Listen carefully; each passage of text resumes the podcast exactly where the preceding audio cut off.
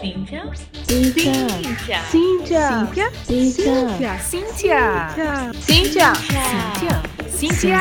Cíntia. Cíntia. Cíntia. Prazer, somos Cíntia.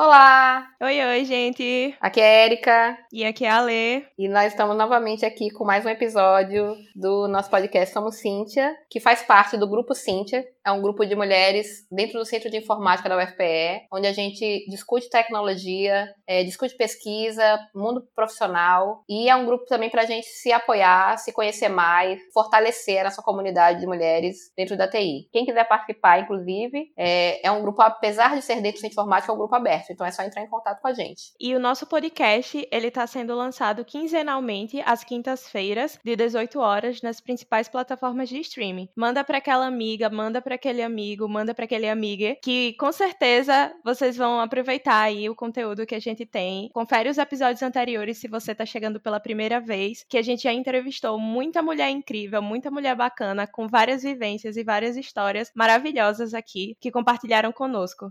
E hoje a gente vai conversar com a Anicele Santos, que é graduada em Análise e Desenvolvimento de Sistemas e trabalha com análise de dados e faz pesquisa que envolve tecnologia e sistema prisional. Além de adorar aprender coisas que ela considera importantes, gostar de ler e saber tocar violão, a Anicele também é envolvida com vários movimentos ativistas. Você quer saber quais são? Vem ouvir essa entrevista incrível.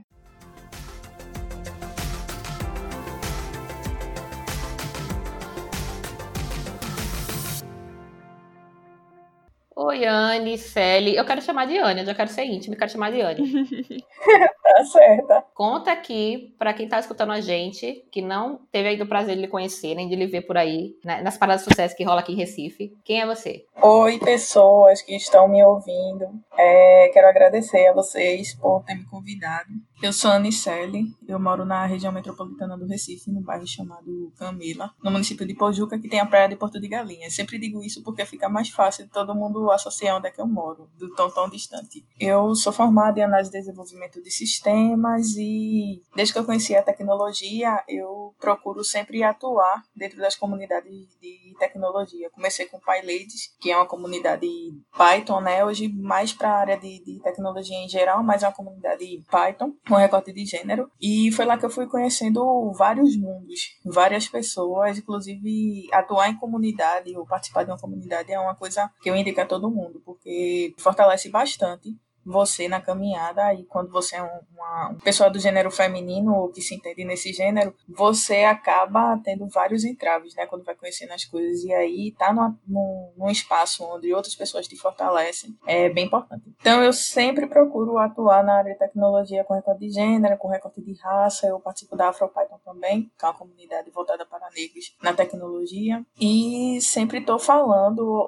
ou tento contribuir com essa questão também dentro da comunidade, que é um espaço de um espaço muito bom porque ele é de troca, né? Você recebe muita coisa e você tem essa oportunidade de compartilhar muita coisa. E foi lá que eu conheci um universo, conheci muitas pessoas assim que são ícones para mim dentro da tecnologia. E essa sou eu. Eu espero poder falar um pouquinho mais no decorrer, né, desse podcast e falar um pouco mais sobre al- algumas outras coisas e no final eu espero que algumas pessoas se interessem em participar também, porque é muito bom, minha gente. Eu falo sempre, muito bom participar de comunidade. Muito massa. Você agradeceu a gente, mas a gente também lhe agradece. É uma honra estar com você aqui conosco. E aí você contou que é formada em análise de desenvolvimento de sistemas, né? Mas de onde é que surgiu o seu interesse por computação e como foi que você escolheu esse curso? Então, é, eu acho que aqui é importante falar que tecnologia não é a minha primeira graduação. Como eu falei, eu moro na região metropolitana do Recife e é na área litoral sul, então é uma região praieira que não tem muito esse foco de tecnologia. Então, quando eu comecei a pensar sobre formações, essas coisas, logo no início eu sabia que eu gostava de mexer em computadores, aquela coisa, né, como a gente fala de maneira mais simples, mas eu não entendia isso como uma profissão, justamente porque eu tinha rodeado a mim essa questão de, de litoral e tal. E aí é muito alta aqui a demanda para hotéis. Eu cheguei a trabalhar também nessa área praeira. Então, é demanda para hotéis, é uma demanda muito para serviço público, é uma demanda muito de, de licenciatura, essas questões. Então, eu tinha mais fácil acesso a essas coisas do que a áreas tecnológicas. Para isso, eu tinha que me deslocar daqui para Recife, que dista mais ou menos três horas. E aí, é, eu me formei em um, uma outra área, que conversava muito mais com, com essas questões, mas aí foi no meio dessa formação que eu compreendi o que que eu poderia ter uma formação relacionada à tecnologia, que realmente eu gostava mais dessa coisa de tecnologia, e fui me direcionando para isso. Aí eu comecei a fazer, é, eu fiz um curso profissionalizante. Meu primeiro curso profissionalizante foi montagem de manutenção, porque tem até hoje, bairros periféricos têm muita demanda para essa questão de, de conserto, né? E aí eu fiz esse curso e fui conhecendo outros caminhos, né? Eu tive um dos professores que eu tive, foi um professor que era desenvolvedor. Mas eu, eu olhava para essa questão de desenvolvimento e achava uma questão muito distante de mim. E era muito mais próximo essa questão de configurar, né? Configurar, montar, aquela coisa de limpeza, essa coisa toda. E aí eu fui, tive a oportunidade de fazer um curso técnico, outro curso técnico, na verdade, primeiro, né, porque eu tenho dois cursos técnicos. Eu fiz o primeiro é nas escolas, o governo foi início da, daquelas escolas técnicas, né, escolas técnicas estaduais. E aí tinha um aqui próximo que tinha um curso só nessa área. Tinha no Recife, tinha muitos outros, mas mais próximo a mim tinha essa. Como eu trabalhava e tinha um monte de outras questões, era mais prático eu ir nessa. E aí eu fiz o curso de redes. Foi um curso que tinha, como era muita dificuldade de ter material técnico, aquela coisa toda, então eu tive muito mais material teórico do que prático. Mas eu aprendi bastante coisa, conheci bastante gente, aquela coisa toda, né, que a gente tem quando está estudando. E aí lá eu conheci um outro professor que também cursava, cursava nele, era desenvolvedor, desenvolvedor Java, inclusive. É, e aí ele começou a me falar, me incentivar nesse questão. Ele disse, Ana, acho que tu pode olhar mais para essa área, eu acho que daria certo contigo, e tá bastante, me incentivou bastante me indicou um livro, que é um livro bem conhecido de Java, que é Use a Cabeça Java. Acho que a coleção Use a Cabeça é sempre bem recomendada. Eu conheci a Use a Cabeça relacionada a redes e ele me apresentou esse Java. Foi minha primeira linguagem que eu conheci. E aí foi aí que eu comecei a pensar em desenvolvimento, comecei a conhecer essas áreas, essa questão toda. E fiz um segundo curso técnico quando começou aquela questão dos cursos técnicos do governo federal, que tinha algumas instituições, é, faculdades, aquela coisa toda. Aí eu fiz esse curso na que na época era a faculdade de Joaquim Nabuco. Eu fiz na Uninabuco, hoje em dia é Uninabuco, né? Aí eu fiz o curso técnico em informática, porque ele abrangia mais outras coisas que eu queria, inclusive a parte de desenvolvimento. E lá eu conheci banco de dados, conheci é, front-end, conheci programação em si, né? Lógica de programação, conheci outros professores e eu sempre gostava de estar muito próximo aos professores para pegar o máximo de conhecimento que eu podia, porque como eu moro longe, o máximo de, de coisas que eu podia pegar naquele momento que eu estava ali eu fazia. E aí minha toda essa questão do do, da minha área de, de tecnologia sempre foi meio difícil por conta disso, por conta da distância, né? Porque aqui eu, eu tinha que, tudo eu tinha que absorver muito naquele momento que eu estava lá, porque aqui não tinha muito esse incentivo por conta das questões que eu já falei. Foi aí que eu pensei, ah, eu acho que eu vou fazer um, um curso, outro curso superior. Eu sinto essa necessidade e fui e fiz o tecnólogo em análise e desenvolvimento de sistemas, que foi muito rápido. Mas foi nesse tecnólogo que eu comecei a conhecer melhor comunidades de TI com comunidades que, que abraçavam mais, é, incentivavam, aprendi muita coisa e fiz vários cursos gratuitos dentro, conheci várias pessoas para mentorar, essa coisa toda que a comunidade traz. É, conheci algumas pessoas, conheci, estava é, no início do Pai Ladies no Recife, né, que foi em 2014, conheci muitas pessoas dessa comunidade, uma delas Lidiane, que momentos depois me convidou para participar do Inspirada. Acho que depois a gente fala do Inspirada. E a partir disso eu participei de vários projetos, construí várias coisas. Então foi uma trajetória assim que eu acho que deve dar. Eu nunca parei para ver quantos anos foram tudo isso, mas eu acho que uns sete anos por aí de, de trabalho, de andada nesse novo, nessa nova ótica, né? Porque como eu disse, eu sou formada em uma outra coisa antes de tecnologia. Mas eu construí muito mais coisas estando em tecnologia quando eu entendi que esse era o meu espaço do que o anterior. Então, Anne, tu contou várias coisas pra gente, né? A gente, quando vai é, convidar alguém, a gente faz algumas perguntinhas antes pra gente entender um pouquinho melhor é, a, a, nossa convidada e poder pensar também o que a gente vai conversar, perguntar. E aí você contou lá pra gente que você tem estudado tecnologia com recorte de raça e gênero e que as suas pesquisas têm envolvido o sistema prisional. É, primeiro eu queria que você contasse pra, pra gente que pesquisas são essas, né? O que, que você tem estudado? Massa. Eu gosto sempre de iniciar quando me fazem essa pergunta dizendo que eu sou uma pessoa que leio muito. Eu sempre penso sobre algo que eu aprendi né, na minha caminhada em, em vários outros espaços, que eu não posso apenas ler, eu tenho que pensar sobre aquilo que eu li e, no, no melhor dos cenários, né, tentar tornar em ação aquilo. E aí, em 2018, no final, foi o último livro que eu li em 2018. Foi aquele livro da Nana Queiroz, que é Presos que Menstruam. E aí, quando eu, li esse livro, é, eu fiquei bastante tocada, porque é um livro que ele traz todo um relato sobre mulheres que estão no sistema prisional. É, foi uma pesquisa dela, né?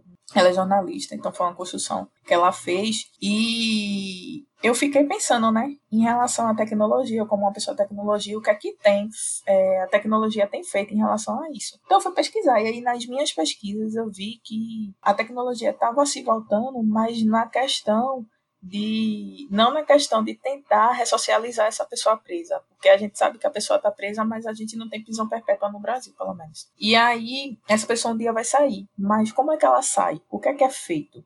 Como é que como é pensado essa pessoa no âmbito da tecnologia. E não tinha construções assim. Tinha muito questões de, de monitoramento, estava muito no início disso, né? No, no caso, não tinha tanta expansão como está tendo hoje. É questão de monitoramento, questões de quando você vai entrar no presídio, tem aquela análise, né? Se você está com metal, não está, o que é que é visto e tal.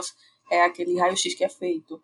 Então tinha muita coisa mais voltada para proteção e para colocar pessoas lá dentro do que para tirar essas pessoas e fazer elas se unir à sociedade novamente. E isso deixa, me deixou muito preocupada assim.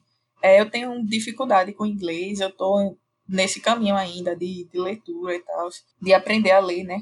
E aí eu tinha pouquíssimo, pouquíssimo, pouquíssimo acesso ao que estava sendo feito lá fora. O que eu tinha acesso em relação a isso era muito por livros da Angela Davis, que é uma abolicionista penal, e ela conversa muito, é uma das referências né, em relação a, a, essa fala. E aí eu fui ler, fui ler coisa dela, fui ler, comecei a ler coisas assim, fui lendo e pesquisando e pensando a partir da tecnologia, o que era que podia ser feito, o que, é que as pessoas já falaram e tal. E aí eu acabei, eu acho que eu passei uns seis meses ou mais pensando sobre isso, também pensando se seria um tema interessante, porque a gente vê muito é, uma fala e aí não generalizada, mas a gente vê muito uma fala na tecnologia sobre você produzir conteúdos técnicos. E isso não era uma fala técnica, isso era uma fala principalmente trazendo as pessoas da tecnologia para o compromisso, né, para repensar para quem, para onde essas tecnologias estão olhando e tal. Então, é uma fala que mexe muito com as pessoas, que mexe muito com a estrutura da pessoa e que pode ser incômoda. E de fato é.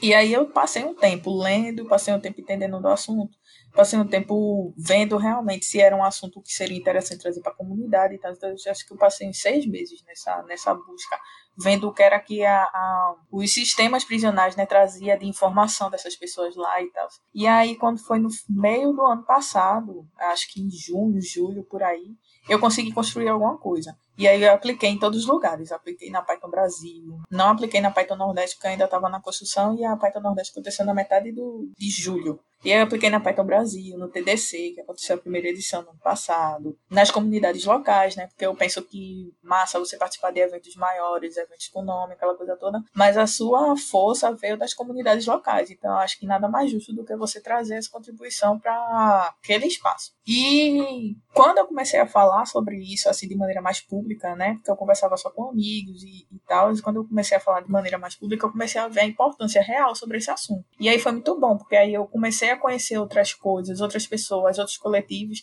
Inclusive, foi, um, foi pensando sobre isso e falando em alguns espaços que eu conheci um coletivo que hoje eu participo, que é o Libertar Elas, que é um coletivo que trabalha com mulheres em situação de cárcere no estado de Pernambuco. Foi um trabalho maravilhoso. É, mas foi através dessa pesquisa. E hoje, é, eu comecei falando né, várias vezes sobre isso, eu comecei a perceber que cada vez que eu falava em um espaço, eu conseguia colocar coisas novas na pesquisa a partir de pessoas que eu conhecia, de coisas novas que eu ia lendo e tal. Então, era uma pesquisa que estava em constante movimento. E aí eu comecei a entender a pesquisa como uma série, né? Eu gosto muito de série. Eu acredito que todo mundo gosta, pelo menos tem uma série que gosta muito. E eu entendi a pesquisa como uma série. Eu sempre dizia a todo mundo que esse ano seria a segunda temporada do Tecnologia Nova Liberdade. E acabou que aconteceu essa questão de pandemia, então eu não parei ainda para fazer essa construção da segunda temporada, mas vai rolar. Vai ficar aí, né? Igual as temporadas que a gente vê das séries que a gente quer. Vai sair. Quando é que vai sair a segunda temporada? Você fica ali esperando. Pronto, vai sair em algum momento. Mas foi muito, muito assim, essa construção. Eu hoje sou muito feliz por ter olhado para esse para essa questão. É uma questão que ainda precisa de muito mais vozes falando. Às vezes a gente acha que não, não vou falar sobre isso, porque já tem uma pessoa falando. Eu acho que não. Acho que é, é importante o diálogo, é importante o debate, é importante essa construção, porque a gente está falando de pessoas. E quando se trata de pessoas, tudo é importante. Seja para a gente melhorar, seja para a gente criticar ou, elogiar, mas tudo é importante. Então ainda falta muito, muito debate, principalmente nacional. Lá nos Estados Unidos ainda tem um debate forte.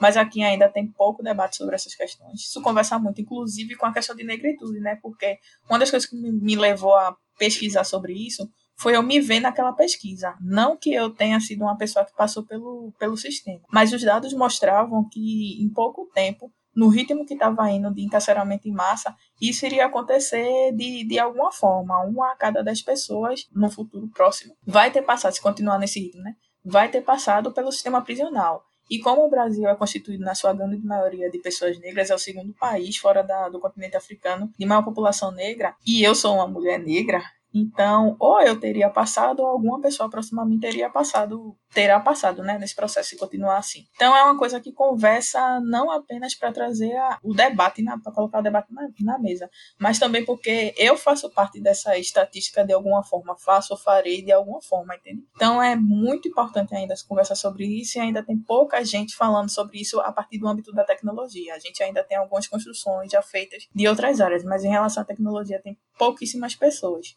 É, assim, milhões de coisas, eu podia perguntar mais umas mil coisas do que tu falou, mas. é, assim, eu quero destacar que eu acho é fantástico ser colocado essa perspectiva da tecnologia, muitas vezes ela ser muito restrita, né? É um, é um campo tão amplo e a gente está lá focado, por exemplo, como você falou, só em monitorar, né? Mas você falou outra coisa que eu tinha pensado para te perguntar, que era em relação a. Você começou essa pesquisa independente, né? Você, enfim, se interessou pelo assunto, foi, foi pesquisando, tá pesquisando, tá levando para as comunidades, mas você acha que ela faria sentido dentro da academia? Assim, você teria interesse de trazê-la para dentro da academia? E você já tentou fazer isso? Você já pensou sobre isso? A gente, como, como um podcast que está dentro da, dentro da universidade, né? É, a gente acaba pensando bastante sobre essas questões. Uma parte que eu, me, que eu entendo do que você falou é que a minha pesquisa, por exemplo, como é em mulheres e TI, apesar de ser algo hoje mais falado, ainda assim, dentro da, dentro da universidade não é um campo de estudo, né? Não é uma área de pesquisa, não é uma linha de estudo. Então eu, eu entendo dificuldade da gente trazer essa coisa de usar a tecnologia com outros, outras ciências e tentar juntar. Não é simples, mas pode ser, pode ser positivo, né? Então a pergunta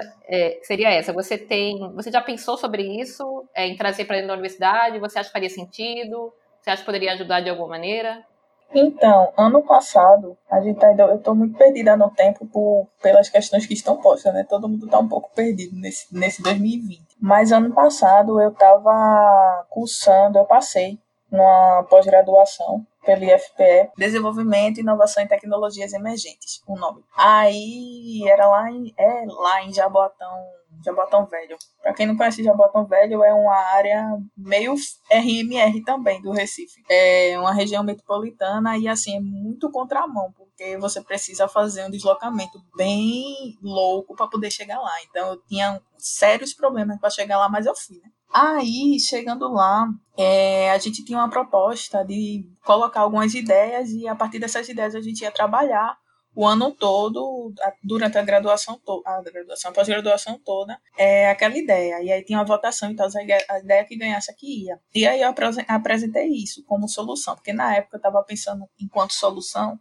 um projeto relacionado à ressocialização. E conversei antes de, de, de saber se eu ia cursar ou não, né? Porque tem aquela espera de saber se você vai passar, não sei o quê. Eu já estava fazendo isso sozinha. Eu tava, fui conversar com coletivos, conheci o Libertas, fui ver os caminhos né, que tinha para chegar nisso, de uma ideia que eu tinha fixada na cabeça. Eu não tinha, para executar a ideia, eu não tinha material, eu não tinha nada, eu só tinha a ideia.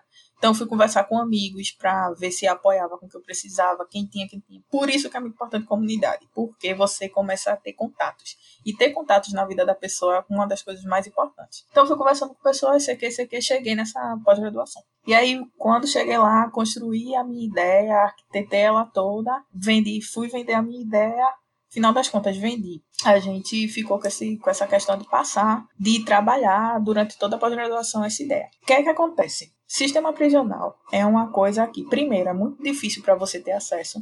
É, na atual conjuntura política, as informações relacionadas ao sistema prisional elas estão totalmente mais é, estão mais difíceis de se conseguir porque o governo tem o governo federal, né, tem cada vez mais não deixando nítido as informações. E o estado de Pernambuco, principalmente, é um dos estados que tem mais dificuldade em colocar essas informações para as pessoas terem acesso. E aí a gente tem esse entrave, eu percebi esses entraves quando eu estava fazendo a pesquisa e tal. Mas aí também tem, por outro lado, a questão da sociedade, que olha para as pessoas que estão no sistema prisional e começa a dizer, ah, mas tem que estar tá lá e tem que falar e tem que morrer, morrer mesmo, todo aquele estereótipo que existe. Então, nem é de, de vontade do governo, nem é de vontade da sociedade, com suas devidas aspas aí, né? não é de vontade da sociedade que essas pessoas voltem a ocupar as ruas, que essas pessoas voltem a, a, a, a estar em sociedade, etc. E aí as pessoas, logo no início, quando eu vendi e tal, as pessoas, não, muito boa, as pessoas do meu grupo, né? Não, muito boa essa ideia, vamos trabalhar, sei que depois começaram a repensar e não, eu acho que não é bom, porque tem pessoas, porque teve caso assim, teve caso assado, tem pessoas que não querem se ressocializar, tem pessoas que não querem isso. Então, assim, eu percebi um entrave enorme, tanto que a gente precisou mudar de ideia, porque as pessoas não concordaram. A gente teve que construir um, um outro, uma outra coisa. E, enfim, hoje eu não estou mais nessa pós-graduação, mas é muito pelo porque não conversava comigo na questão de a gente tinha que criar uma startup. E eu não curto muito essa, essas questões. Não conversa muito com algumas coisas que eu acredito. E nada contra, inclusive. Mas só não conversa comigo essas questões. Mas tá na academia com esse assunto, pelo menos voltado para tecnologia, né? Porque na academia já tem uma discussão sobre esse assunto a partir de outras áreas. Mas na academia, em relação à tecnologia com esse assunto, ainda tem esse peso do estereótipo. Então tem muitos enfrentamentos que você vai passar. Tem muitas coisas que você vai passar se você realmente quiser fazer essa construção se você realmente quiser andar com isso. E eu, eu ainda penso em entrar, seja por um caminho da sociologia, e aí lá eu trazer esse recorte tecnológico, seja por não sei qual caminho, mas ainda penso em encarar um mestrado, ainda penso em encarar um doutorado, ainda penso em encarar toda essa área acadêmica, levando isso para ser discutido lá dentro. Mas tem sim essas dificuldades e não são fáceis, não são fáceis, porque o, o país ele tem essa grande massa de encarceramento, né? E é uma coisa que não está parando, ninguém está fazendo nada. Só está cada vez mais as leis que são construídas, as coisas que são feitas, só são para reforçar ainda mais isso. Então, realmente é um trabalho assim bem difícil. Por isso que eu retomo a questão de muito importante mais pessoas estarem falando sobre isso, discutindo sobre isso, dando voz a essas, não dando voz, mas dando espaço a essas discussões, porque ainda precisa e ainda é muito novo. E realmente é um tema muito importante de ser discutido. E como a Nicele falou aí, tá feito o convite. Se você tá escutando a gente e você tem interesse nessa área, né? Já tem aí uma pessoa com referência para poder conversar mais sobre esse assunto, né, Anne? Sim, sim. Junte-se a mim, minha gente. Ficamos felicíssimas e super agradecidas que você tenha podido trazer esse assunto. A gente não, não sabia desse, dessa sua pesquisa antes de lhe convidar e a gente sempre tem surpresas maravilhosas quando a gente convida as pessoas que trazem uhum. muito mais do que a gente sabe sobre elas. E é sempre coisas muito, muito interessantes e muito importantes também. Então, muito massa mesmo. E aí, reforçando o que ela disse, quem está escutando a gente, entre em contato com a Anne aí para ajudar nessa, nessa pesquisa que é fundamental. Vamos embora. E aí, Anne, sobre análise de dados que você faz no projeto que você participa do governo de Pernambuco, em parceria com o órgão municipal, quais são as dicas que você daria para quem tem interesse nessa área? A gente percebe que a tendência de ter mais gente trabalhando com isso, porque a gente está sempre produzindo cada vez mais dados. E aí, quais são os desafios que você enxerga hoje para essa área? Em relação a essa área, eu vejo os desafios que é em relação a qualquer outra muita informação de aprendizado e você fica assim, louco, sem saber por onde começar. Aí chega uma pessoa e diz, comece por aqui. Chega outra e diz, comece por aqui. E cada um que vai dizendo de acordo com a sua experiência por onde você começa. Vai dar certo, nunca saberemos. Você precisa estar tentando. Mas o que eu vou dizer a partir da minha experiência do comece por aqui é e também por, por essa questão de que vai chegando um tempo que você aprende vai aprendendo as coisas e você não tem mais tempo porque você precisa estar tá aprendendo. Tem, tem um momento da vida que você tem aquele tempo de parar, sentar, estudar, pegar tudo da raiz e praticar e tal. Geralmente esse momento é quando você está na faculdade. Mas chega um outro momento que você está lá trabalhando e as coisas mudaram e você precisa é, aprender coisa nova e não tem esse tempo todo de estar tá se dedicando, porque você precisa comer, você precisa dormir, você precisa. É, você é um ser humano, né? E aí o que é que eu digo? Quando eu comecei a trabalhar nesse projeto, que é um projeto que trabalha com mulheres gestantes e, e crianças, é, fazer esse monitoramento né, dessas mulheres. E é um projeto do governo do estado que está alocado aqui na prefeitura de Pojuca. Está na prefeitura do Recife também, mas é, subsidiado todo pela prefeitura de Pojuca aqui no caso. Eu trabalhava com Excel. Eu fazia tudo com Excel, planear dinâmica, aquela coisa toda, e aí foi que eu fui conhecendo melhor quando eu fui para alguns eventos da comunidade Python, eu fui conhecendo essa questão da análise de dados. E aí eu fui mudando, mudando, adaptando. Ah, eu, eu fazia isso aqui em Excel, então como é que eu posso fazer isso aqui usando Python, usando Panda e tal. Fui fazendo isso. Então, o que eu posso dizer em relação a, a um alguém que tá, ah, eu acho que eu quero aprender, quero ver esse caminho como é, é você aplicar, sabe? Você aprender como a gente dá é, aprendizado orientado a problemas. Você tem uma coisa que você quer fazer, então como é que eu posso ver, como é que eu posso resolver essa questão aqui? O que é que eu tenho que aprender? Eu tenho que aprender isso, tenho que aprender aquilo, tenho que aprender aquilo. Que é muito o que Nina da Hora, quem não conhece Nina da Hora, procure aí, ela, ela fala muito sobre essa questão computacional de você abstrair. Você olhar para o problema e pensar nele num, sem ser uma, uma solução tecnológica, pensar nele como você faria no dia a dia, como é que, que você adapta isso, essa abstração. E aí você olha para esse problema, faz toda a abstração dele e depois pensa na solução tecnológica para poder resolver ele. E pensando no, no fazendo isso através de dados, você olhar para isso e olhar qual a ferramenta melhor para resolver isso. Às vezes você não precisa estar tá fazendo nada em Panda, um Excel já vai lhe resolver e a gente tem uma dificuldade muito grande de pensar, ah, porque eu tenho que fazer coisas mirabolantes para mostrar que eu sei. E o caminho não é bem esse. Acho que você tem que usar aquilo que vai ser prático, aquilo que vai ser útil para você, que você se se você já existem coisas já construídas, porque você vai ficar reinventando a roda, porque você tempo é precioso. Então, eu penso que hoje, para mim, o que dá mais certo, devido a essas andadas todas, de, de muito tempo, é aplicar naquilo que eu estou precisando. Aí eu preciso aprender isso aqui, então aprendo, aplico e ando. E a bagagem vai se construindo dessa maneira. É, eu, dir, eu daria isso para essa é, como dica. A gente hoje tem um boom muito grande, que é aquela velha história. Quando aparece uma tecnologia nova, aparece alguma coisa nova, todo mundo, ah, porque isso é a melhor coisa, não sei o quê. E dentro da tecnologia a gente precisa saber que não existe a melhor coisa. Existe a coisa que é certa para resolver aquele teu problema. Então você vai poder usar tudo em algum momento da sua vida para resolver e tá tudo bem. Não existe linguagem melhor ou pior, existe a linguagem que vai resolver o teu problema, que vai pagar o teu boleto, e é isso, vida que segue. Então, quanto mais maduro a gente for nesse pensamento, e quanto mais assim concreto a gente for de que a gente não vai ter tempo para aprender tudo da raiz, melhor para a gente. Isso não te dá o direito de só ficar nisso, sabe? Se você tem esse tempo de estar tá lá na raiz aprendendo tudinho direitinho, vá em vista, não é perdido. Mas também se você não tem, aplicar, aplicar volta a problemas é uma das melhores maneiras de você aprender mais rápido e colocar para ir funcionando. E muito bom você ter comentado isso, de não reforçar essa ideia de que você precisa aprender o mais difícil primeiro e ser aquela coisa super complexa, super rebuscada, que algumas pessoas pregam, né, na área de tecnologia, na área de computação. Que se não for aquela coisa super complexa que ninguém fora aquela pessoa entenda, não presta, né? Ainda tem muito isso. Anne, tu falasse bastante já é, sobre os grupos, né? Sobre a importância de estar dentro de grupos de comunidade, como elas fortalecem, assim, a própria pessoa, né? É, como elas facilitam você conhecer outras pessoas, encontrar caminhos. Assim, tem muita, acho que tem muita coisa boa que a gente pode falar sobre comunidade, né? Você, por exemplo, falou que você participa do AfroPython, do PyLadies, é, do Liberta Elas, do Movimento Negro Evangélico também, que eu, eu imagino que não seja algo relacionado à TI, mas também a comunidade, também tem a ver com essa lógica de fortalecimento, né, de impacto. É, como é que tu enxerga o impacto de comunidades dentro da sociedade? Tanto para a questão de pesquisa, né? Se a gente olhar um pouco para o nosso, nosso foco daqui, que é mais pesquisa e acadêmico, mas tanto nesse ponto quanto de maneira geral. Como é que tu acha que, que essa, essa existência dessas comunidades impactam, é, assim, nosso, nossas experiências de trabalho, nossas experiências é, de sociedade e como é que eles ajudam? Tu falou uma, uma questão bem interessante em relação ao podcast de vocês, que vocês sempre descobrem alguma coisa nova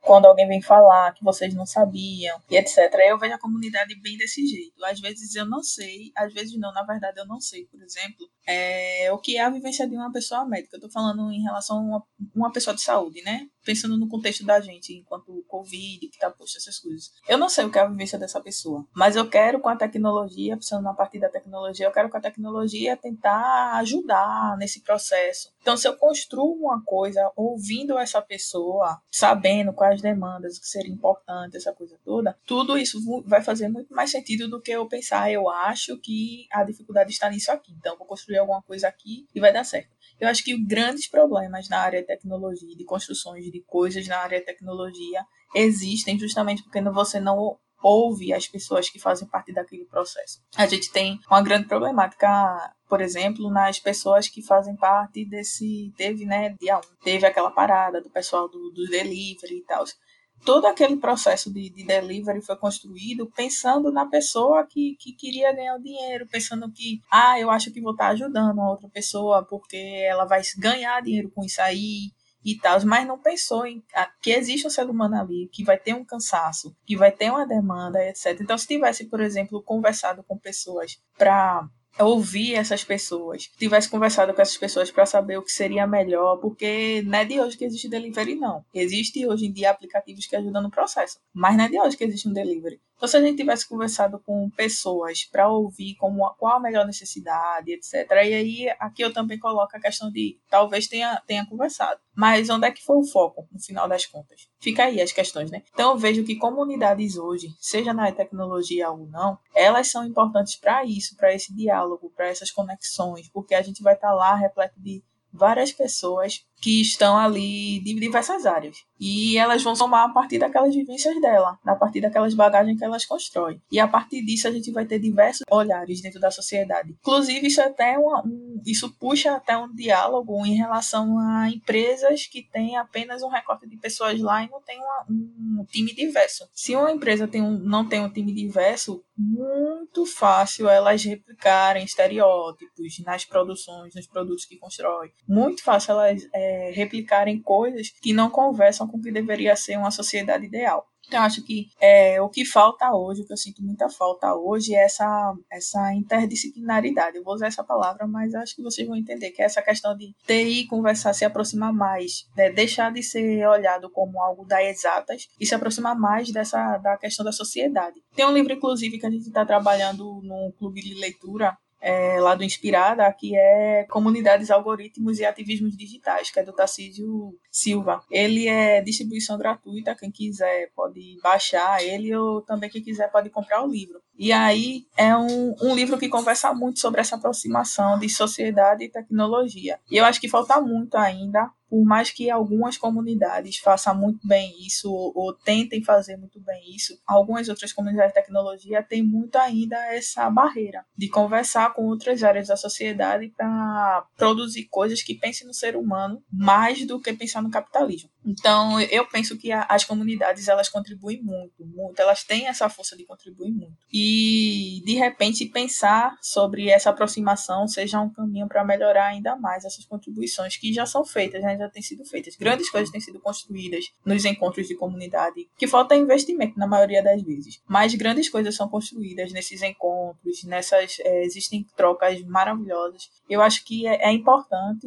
e também é importante pensar que é bom que existam mais. Porque, como eu sempre digo, é bom mais pessoas falando, todo mundo falando, todo mundo discutindo todo mundo pensando sobre determinadas questões que ainda estão na sociedade e precisam ser mudadas ou repensadas. Então, que existam mais comunidades. Acho que tem. Ah, tem muita, tem não, tá pouco. Faça uma comunidade no seu bairro, faça uma comunidade no seu isso aí, município. Isso aí faça a comunidade em todos os lugares. Aí eu penso também, tem o podcast das meninas. Faça podcast também, fale. A gente tem a tecnologia hoje que está facilitando essa, esse escutar dessa voz, né? Eu tô aqui na minha casa, as meninas estão na casa dela, bem longe, que de repente, se fosse pra gente se encontrar, fosse mais difícil. Mas a gente tem essa facilidade de fazer com que pessoas escutem a voz da gente em outros lugares, em outras regiões, fora do país, enfim. Então, mais pessoas, a gente precisa de mais pessoas usando a tecnologia do jeito certo, de trazer informação, de contribuir na, na formação mesmo, sabe? Das pessoas, na mudança de acordo com as coisas que está posta, né? E é isso, eu penso que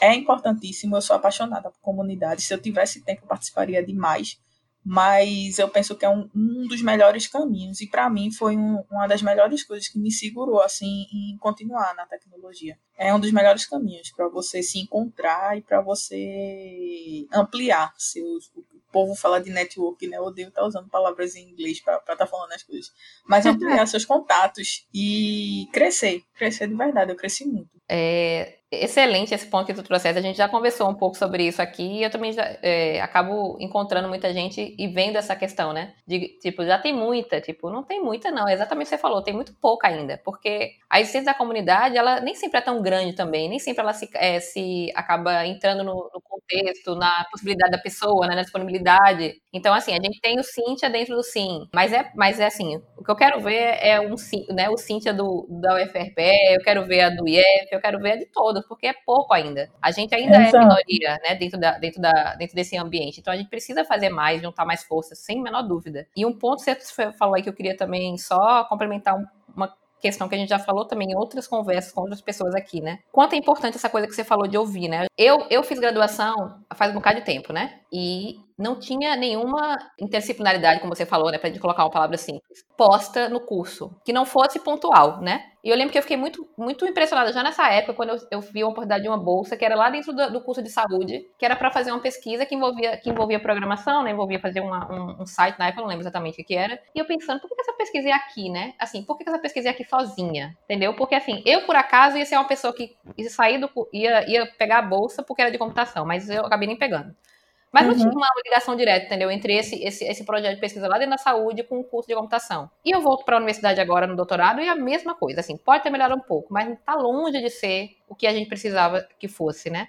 A gente tem uhum. uma disciplina dentro da, dentro da universidade que, é inter, que, que, conversa com os outros cursos de maneira formal. Então, as conversas são informais, são partindo da, pesquisa, da pessoa que pesquisa, né? É, e, assim, é muito sem sentido isso. A gente está trabalhando tão desconectado quando a tecnologia só existe para apoiar as outras áreas, né? Ela não isso, é que serve para existir por si só, né? Ela serve para apoiar as outras áreas. E durante a minha vida de trabalho, eu tive contato com, com outros cursos, tive contato com outras áreas. Por muito tempo eu, eu fui é, trabalhei numa escola que tinha computação e design. E eu, tipo, hoje eu acho assim, tipo, como é, como assim que a gente aprende as coisas sem aprender design? Né? Por exemplo, Isso. sem aprender sem olhar para o usuário, né? Como a gente falando de uma maneira mais técnica, mas enfim, sem a gente olhar para as necessidades, a gente ficar inventando o projeto da nossa cabeça. Porque não tem nada que uma pessoa de computação, ou pelo menos que normalmente está na área de computação, gosta mais de fazer do que inventar coisa, né? Porque a gente tá assim, sempre olhando para um negócio eita, eu podia fazer um programa para resolver isso aqui. Eita, a gente, é assim, eu acho que é uma coisa meio natural de quem está na área. A gente gosta isso. de automatizar, né? Gosta de fazer as coisas mais fácil. E a gente tá, eventualmente, a gente tá pensando em coisas que fazem sentido pra gente, né? Só que a gente pega essa nossa ideia e quer botar ela pro mundo e dizer que ela, pra todo mundo precisa ter isso, todo mundo precisa usar aquela coisa, né? E falta esse olhar para a sociedade. Como você falou, é, a gente está numa sociedade capitalista e, e, normalmente o que vai ser apoiado financeiramente são as coisas que dão dinheiro. O melhor lugar para a gente estudar as coisas que teoricamente, de, a princípio, não dão dinheiro, né? Como se gosta de dizer, é na universidade. Né? E aí a gente não Isso. faz.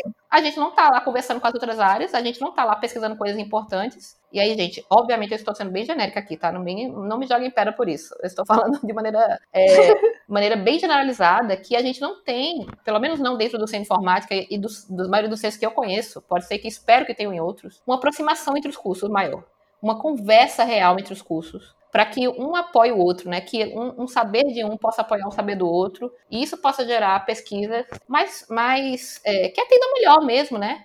Esse diálogo uhum. que gente fala o tempo todo, que tem que ser ampliado, mesmo que ele seja bom hoje, ele precisa ser ampliado. Senão a gente não tinha tanto problema para resolver, né? Senão a gente tava vendo um mundo melhor.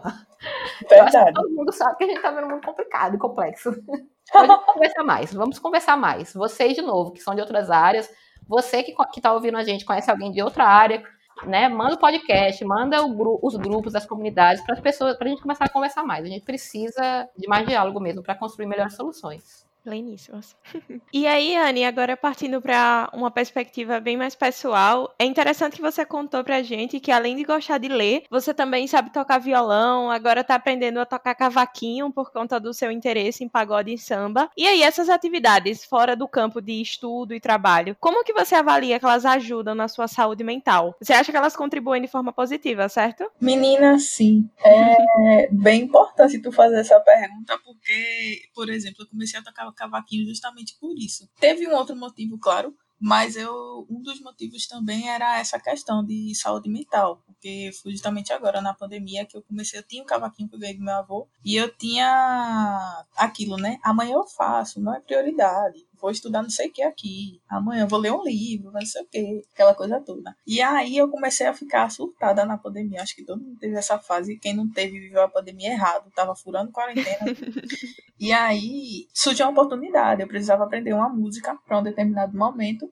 E eu fiz, hum, vou aprender, por que não aprender essa música em, em cavaquinho, já que sei tocar violão? Hum, vamos ver. E aí foi maravilhoso, porque eu não sabia que eu gostava tanto de cavaquinho até eu tocar. E, meu Deus, que negócio bom.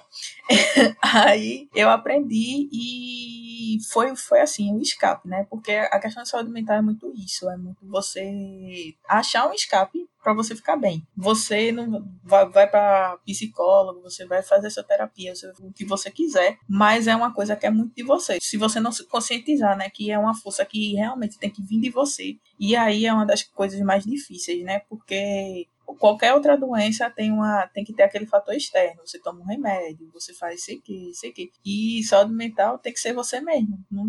O mundo pode pintar milhões de coisas. Você pode comer a comida que for, você pode comprar o, o produto que você quiser, mas se não vir uma coisa lá de dentro de você para motivar você a fazer e, e, tal, você não vai conseguir sair disso. E aí, aprender a, a, tocar um instrumento novo foi muito bom. Primeiro, porque eu revivi né, aquele processo de aprendizado, e segundo, porque foi prazeroso e isso me tirou do, de, desse momento. Era, quando eu começava a tocar, era um momento que eu estava em outro, em outra área, em outro planeta, assim, e é, foi muito massa, foi muito massa. Agora, o meu novo desafio é aprender a tocar o ukulele. Eu não sei falar o nome dessa, desse instrumento. Não sei se é o ukulele, se é ukulele, mas enfim, é uma coisa que eu tô querendo futuramente. Mas eu. É, leitura também é, é, isso também. E eu acho que é muito importante você pensar que você não é apenas código. Existe muito mais coisa que abrange você, que não tem a ver apenas com, com você estar tá produzindo o tempo todo e aprendendo e estudando o tempo todo. A gente tem que saber o momento de parar, porque o cérebro ele se desgasta, ele fica cansado. E pessoas que desenvolvem sabem disso que chega um momento que você já não sabe mais o que você está fazendo, uma coisa simples, você não consegue produzir porque seu cérebro está cansado. Então, se você não tiver esse momento de escape, de pensar em outras coisas, de, de fazer outra coisa, você surta real. Não é só em tempo de, de Covid, não, você surta real. E aí, é, Mariana, Mariana gravou aqui com vocês. Eu não sei se foi a última, o último podcast de vocês em relação Exatamente. a isso. Eu, mas Mariana é uma pessoa que eu gosto muito, muito, muito. Eu admiro bastante e ela sempre diz isso, que o horário que eu estou trabalhando é o horário que eu estou trabalhando, e aí tem, existe um momento que eu vou fazer minhas poesias, vou escrever, eu vou fazer minhas músicas, eu vou cantar com a minha banda, eu vou tocar. E a gente precisa ter essa divisão, a gente precisa pensar que a gente não é só trabalho, que a gente não é uma máquina, por mais que as pessoas fiquem o tempo todo é, incentivando você a produzir, produzir, produzir, nessa era de tecnologia onde tudo fica, abre aspas, acessível, fecha aspas, você as pessoas falam, não, você tem que é, fazer podcast, não, você tem que fazer site, você tem que fazer GitHub, você tem que fazer começa, você tem, você tem, você tem, você tem, você tem. Aí você para e pensa, tá, certo, mas alguém tá me patrocinando pra eu estar 24 horas tendo que produzir, produzir, produzir. E mesmo que pareça que essa minha fala vá de encontro à fala que eu falei anterior, de que você precisa tá estudando, fazendo alguma construção, esse tipo de coisa, é, o que eu quero dizer é que, tipo, você tem 24 horas no dia. Mas você não pode passar 24 horas no dia sendo só trabalho. Você precisa dormir. E dormir 8 horas. A gente escuta aí, não porque durma duas horas. Durma, é, fique acordado fazendo as coisas enquanto a pessoa dorme. Aquela falácia toda. Faça isso e depois você me diga. Talvez você não consiga me dizer nada, porque você vai ter morrido. E essa é a realidade. Você fica o tempo todo achando que vai, que vou tomar energético, vou tomar café, vou tomar não sei o que, não sei o que, não se alimenta bem, não faz um exercício físico, nem que seja para andar daqui para ali, fica o tempo todo sentado naquele estereótipo, né, da cadeira de, de você ver o, a pessoa desenvolvedora sentada na cadeira, não sei o que. Mas você não, não, não acha um escape, você não lê um livro, você não toca um instrumento, você ou simplesmente você não faz nada. O ócio de não quero fazer nada, quero só ficar aqui sentado, isso também ajuda. Se você não faz nada disso, fica 24 horas o tempo todo produzindo, produzindo, produzindo, vai chegar um momento que você não vai aguentar viver. Você vai surtar, você vai, no pior dos cenários, você vai morrer. Então, eu acho que é importante você entender os seus momentos, é importante você entender os seus limites, principalmente. É importante você saber que eu só consigo ir até aqui e dane-se, porque, como diz minha terapeuta, se você parar, o mundo vai continuar do mesmo jeito. Se você não conseguir alcançar o seu objetivo, o mundo tá nem aí pro seu objetivo. Você vai construir seus planos e o mundo tá nem aí pros seus planos. Por mais que um monte de gente bota um peso sobre você, que tá esperando você fazer isso, que enxerga você assim, assado, não sei o quê, se você não, não concluir aquilo que as pessoas olham para você, tipo, se você não chegar no patamar que as pessoas idealizam em relação a você, a vida vai continuar do mesmo jeito, as pessoas vão viver suas vidas e só quem vai ter, ser o frustrado, só quem vai ser, quem vai sofrer no processo todo é você, porque você estava vivendo sobre a expectativa de outra pessoa, ou de repente até sobre a sua própria expectativa.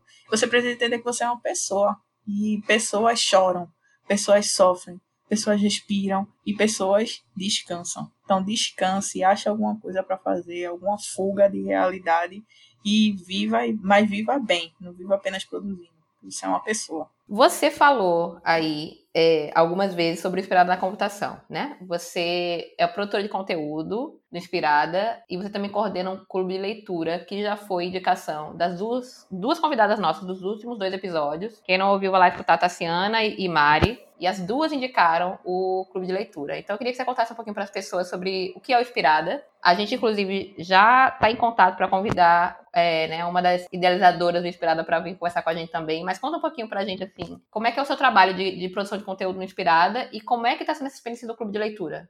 O Inspirada é um dos espaços assim que eu tenho mais apreço. Ele é idealizado por Lidiane, né? Que é alguém que é bastante atuante na comunidade do Pai caso eu conheci inclusive Lidiane na comunidade do Pai Ladies. E o Inspirado é uma iniciativa que tem como objetivo é comunicação colaborativa para dar voz a mulheres na computação, ciência e tecnologia. Ela nasce né, com essa proposta de olhar para a produção de mulheres. Na época era, ainda era pouco a produção de mulheres, a gente ainda tem pouquíssimas, né? Mas em relação a antes era bem menor a produção de mulheres na, na área.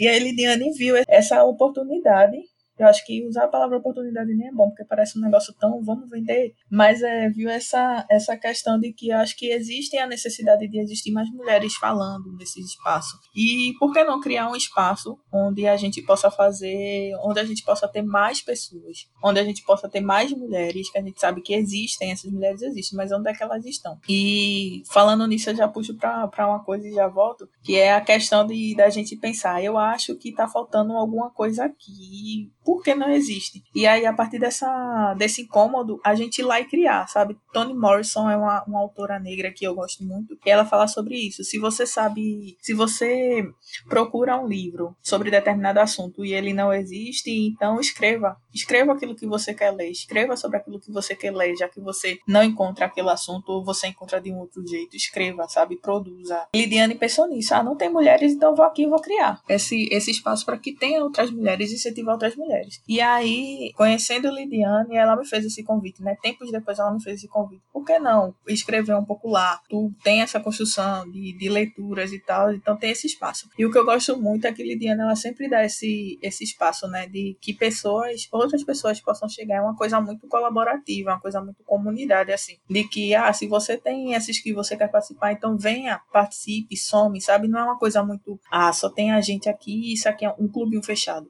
é um negócio bem aberto. Eu acho isso muito bonito, porque algumas comunidades, as que, as que eu gosto mais, as que eu frequento, né, ela tem muito esse caminho de, que, de ser uma, uma coisa colaborativa, de ser uma coisa orgânica. Eu inspirada a ter isso na raiz dele, é uma coisa que conversa muito com as coisas que eu acredito, sabe? E aí é, eu chego, eu chego no inspirada para somar enquanto produtora de conteúdo. E a minha primeira, inclusive, foi o primeiro espaço onde eu escrevi sobre essa minha pesquisa de sistema carcerário. Inclusive, se você quiser saber um pouco mais, passe lá no Inspirada e veja, que é sistema carcerário e tecnologia. É, a palestra, no, naquele momento da, da escrita, ela ainda estava em inglês, e aí eu mudei. Mas foi lá o primeiro lugar onde eu joguei as coisas que eu estava pensando, naquele momento, né? Hoje, se eu for reconstruir, se eu for refazer aquele texto, eu vou mudar algumas coisinhas por questão de experiência, de outro, de quando eu comecei a falar sobre a pesquisa. Mas o Inspirada, quando eu cheguei cheguei lá, o Inspirada tinha vários planos, assim, e como sempre, a gente nunca tem braço suficiente. A gente sempre vai precisar de um monte de gente para contribuir, e é muito bom a gente pensar nisso, porque parte do, parte do desenvolvimento da gente entender que a gente não vai conseguir fazer tudo só. Se você tiver na sua cabeça, ah, eu quero mudar o mundo, um exemplo, né, hipotético.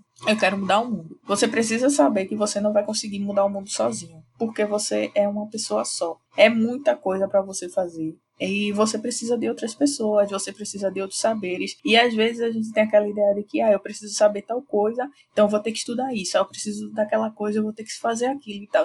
E você não vai conseguir estudar tudo e produzir tudo. Eu aplico muito isso à leitura. Tem trocentos mil livros no mundo e eu sei que eu não vou conseguir ler tudo que eu quero ler. Então eu conheço pessoas, procuro pessoas que já leram aquele livro, que têm aquele conteúdo e tento pegar o máximo que eu puder daquela informação para poder contribuir naquilo que eu quero produzir, sabe? Eu acho que o caminho é muito você entender que você é limitado. Você entender isso, isso ajuda bastante. E aí, Inspirada é, tem esse, esse trabalho, né, de fazer essa conexão, de, de dar essa, esse espaço para que mulheres possam estar lá contribuindo de alguma maneira. E aí, nesse ano, quando saiu, eu comentei sobre o livro do Tarcísio, que é um livro que a gente está lendo atualmente. Quando esse livro saiu, Liliane chegou para mim e fez: Anne, é, por que a gente não faz um clube para ler esse livro? Isso eu acho que era uma terça, quarta-feira, recentemente, de maio se eu não me engano. Porque a gente não faz um clube para ler esse livro. Ah, fiz tudo, vamos fazer isso aqui. Eu já tinha uma,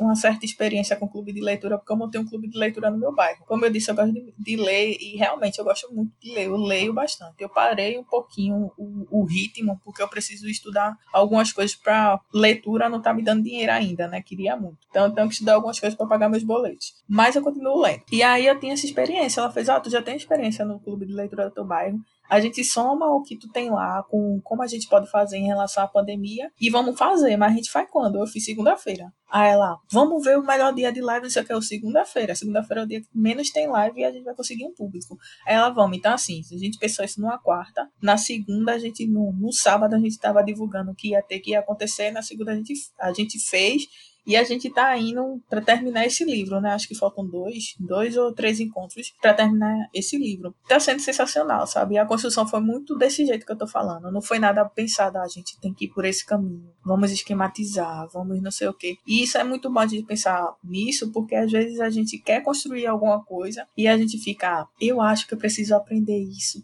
eu preciso fazer aquilo, aquilo e aquilo, e depois eu vou e coloco na rua para as pessoas usarem. E aí não é bem isso, e claro, com as suas devidas ressalvas, o que eu tô falando aqui. Se é uma coisa que envolve vida de pessoas, se é uma coisa que envolve dinheiro, tem muitas particularidades envolvidas. Mas pensando nesse contexto do clube de leitura, se a gente tivesse pensado, vamos ler, vamos entender melhor o assunto, vamos cada capítulo a gente vai se aprofundar, não sei o quê. Até hoje a gente tá fazendo esse estudo e não tinha, eu acho que a gente tinha nem colocado isso na rua nunca. E como vocês falaram, né, já duas pessoas já veio falar e indicar, e a gente não tem o tempo, todo o tempo, assim, para mergulhar nos, nos assuntos, porque são 13 artigos, são 13 ou são 14 artigos, eu não consigo lembrar, de produções brasileiras e internacionais. Tem as, as produções internacionais, você só consegue nesse livro, porque não tem tradução em outros espaços. São autores maravilhosos, a gente teve oportunidade de trocar ideias com alguns autores, então troca maravilhosa. E assim, o que a gente cresceu durante esse processo foi muito assim, a gente já tem outras ideias, já tem outros caminhos. Mas se a gente tivesse parado para ter conhecimento suficiente para fazer essa troca, a gente não tinha. Quando a gente não tinha, a gente dizia, a gente não sabe muito sobre isso. A gente trouxe uma pessoa, procurava sempre uma pessoa que soubesse mais que a gente quando a gente não tinha conhecimento suficiente e ia conversando. Isso até me lembra um dos, um dos autores do capítulo, quando eu fui convidar ele né, para participar,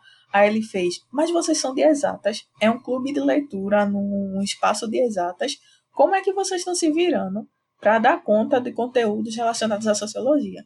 E eu achei muito interessante essa pergunta, muito, muito, muito interessante, porque é aquilo que eu falei lá atrás. A gente ainda precisa ter essa, essa conexão, né, diárias.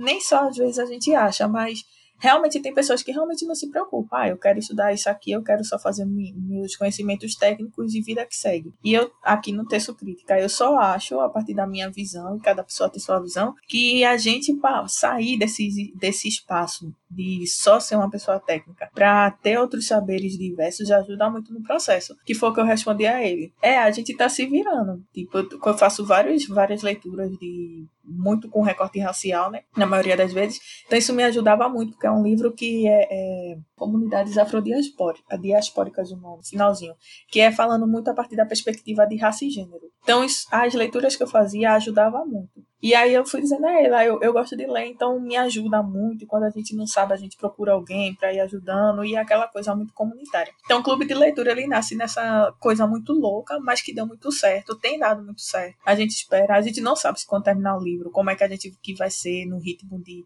toda semana, se a gente vai melhorar isso e tal. Mas foi uma coisa que aconteceu assim, a gente foi melhorando no processo. Então, é, com isso, eu, eu retomo né, o que eu falei se você tem uma ideia e você acha que, sei lá, possa ser que dê certo, é, eu acho que isso vai ajudar muito as pessoas de alguma maneira. Então, joga a ideia no mundo, acha pessoas para te ajudar e vai tentando melhorar no processo. Vai indo, só vai indo, sabe? Eu acho o, o importante é não ficar aquilo só na sua cabeça e acabar no final das contas de você não colocar ela para existir. Tem uma pessoa que sempre me diz que é uma ideia, quando você tem uma ideia, você tem até três dias para colocar ela na ela para existir. Se você não fizer isso, a probabilidade dela realmente tomar forma é mínima. Então, eu acho que eu caminho muito, né, desse jeito. Eu acho que é a gente botar, pensar, tentar ao máximo botar ela para existir e caminhando e melhorando no, no processo que vai dar certo. O importante é colocar ela para existir. É, só complementando a tua ideia, na verdade, fazendo novamente o convite que você falou na fala anterior de mais, mais podcast, por exemplo, também, né? Podcast de mulheres e tecnologia tem quase nenhum. Tem pouquíssimos que a gente conhece, né? Pelo menos. E assim, não foi tão rápido, como você falou no caso do, do clube, mas a gente também teve um pouco isso. A gente eu, quando comecei a ver podcast mais freneticamente, começar a gostar e pensar nessa ideia, faz um tempo realmente. Mas assim, ficou aquela coisa, né? Mas eu também tinha muita coisa de não querer fazer sozinha. Eu acho que muita coisa tem mais valor e fica mais interessante se a gente fizer mais pessoas. E deixei aquilo, ficou aquela ideiazinha, ela morreu um tempo, né? E aí depois eu fui para um evento e por acaso tinha uma pessoa dando uma oficina de podcast e mostrou um negócio extremamente simples, que é o que a gente usa no, na nossa base aqui, que é o Anchor. Aí eu disse, gente, é, realmente pode ser simples, né? Aí aquela coisa, foi meio que isso, vou chamar alguém para fazer. A gente não sabia fazer muita coisa, a gente sabia usar um monte de coisa, a gente ainda não tem equipamentos bons como a gente acha que devia ter, mas a gente tá fazendo, né? E a gente vai aprendendo com o que a gente faz, e a gente vai vendo também o que a gente pode melhorar, mas eu acho que isso que você falou é excelente, assim, a gente às vezes fica muito precioso, né? Em querer deixar a ideia muito linda Isso. jogar no mundo. E só na nossa cabeça e sem testar com as pessoas. E, e claro, com responsabilidade ética, né? Como você bem falou. É, é isso. Joga no mundo que o mundo vai ajudando a moldar. Eu, eu sou Isso. super a favor dessa, dessa, dessa metodologia.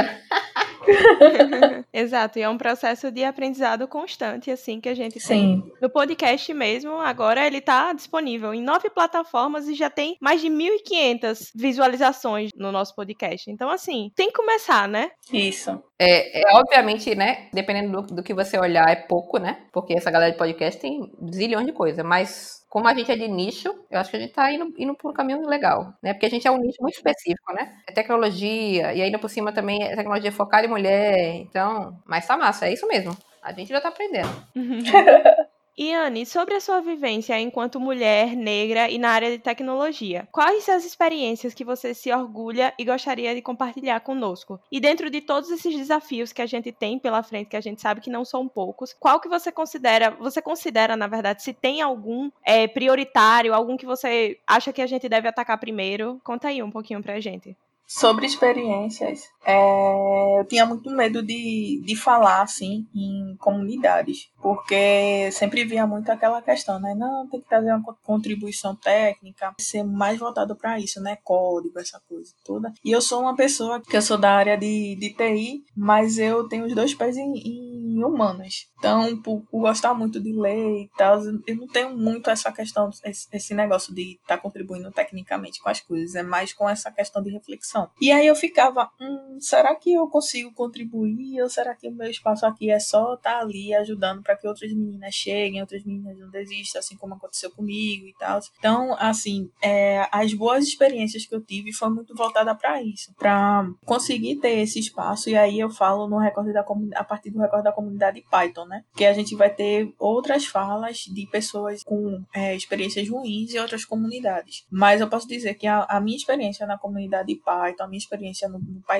na AfroPython, foi assim muito prazerosa, porque as pessoas se ajudam. E aí é engraçado até isso, porque a minha primeira palestra, assim, eu fiz outra palestra, né, em, em outro em outro espaço, mas em relação à comunidade, a minha primeira palestra foi muito louca. Uma menina queria aumentar a quantidade de, de mulheres no, no hall de palestrantes e saiu perguntando a ah, quem quer ir, e a palestra já daqui a pouco eu ajudo a pessoa a construir, eu, eu ajudo, mas eu quero encher de mulheres aqui para diminuir essa questão de só ter homens. E quem quer ir e tal, eu fiquei, hum, acho que eu posso ir, mas será que vai ser bom? O que, é que eu vou fazer? E aí eu fui, muito loucamente eu fui. Foi até Liv, Lívia, não sei se vocês conhecem Lívia, Lívia ela é bem atuante assim nas comunidades uhum. do Recife, de montar, organizar, ela, ela atua mais organizando do que aparecendo, é onde ela gosta mais. Mas ela fez isso, né? Chegou no Pai Ladies e, e fez essa chamada. Eu pensei, será que eu vou? O que, é que eu vou falar? O que é que eu tenho para contribuir? E fui. Fui na doida. Eu só, Liv, se tu me ajudar, eu vou. Ela, pronto, fechou. Aí eu sei que a minha primeira palestra é muito engraçada, porque eu falei. É, o tema dela foi até Python em todo lugar. Lembrando aquele filme do cara criador de Bacurau. Você já assistiu Bacurau? É aquele som, som ao redor. É som ao meu redor, é som ao redor. Nunca lembro. Não. E aí é. Não é Python em todo lugar, não. É Python ao redor e era mostrando onde você poderia construir, coisas que você poderia construir em Python que não fosse necessariamente direcionado à construção de site ou à construção de sistema. E aí pesquisando descobri um monte de coisa, né? Mas era um negócio bem simples assim, bem só mostrando onde a linguagem Python, você coisas que você poderia fazer com a linguagem Python, game, sei que, coisas assim, análise de dados, esses negócios. E aí eu me lembro que é, fui apresentar, né, aquela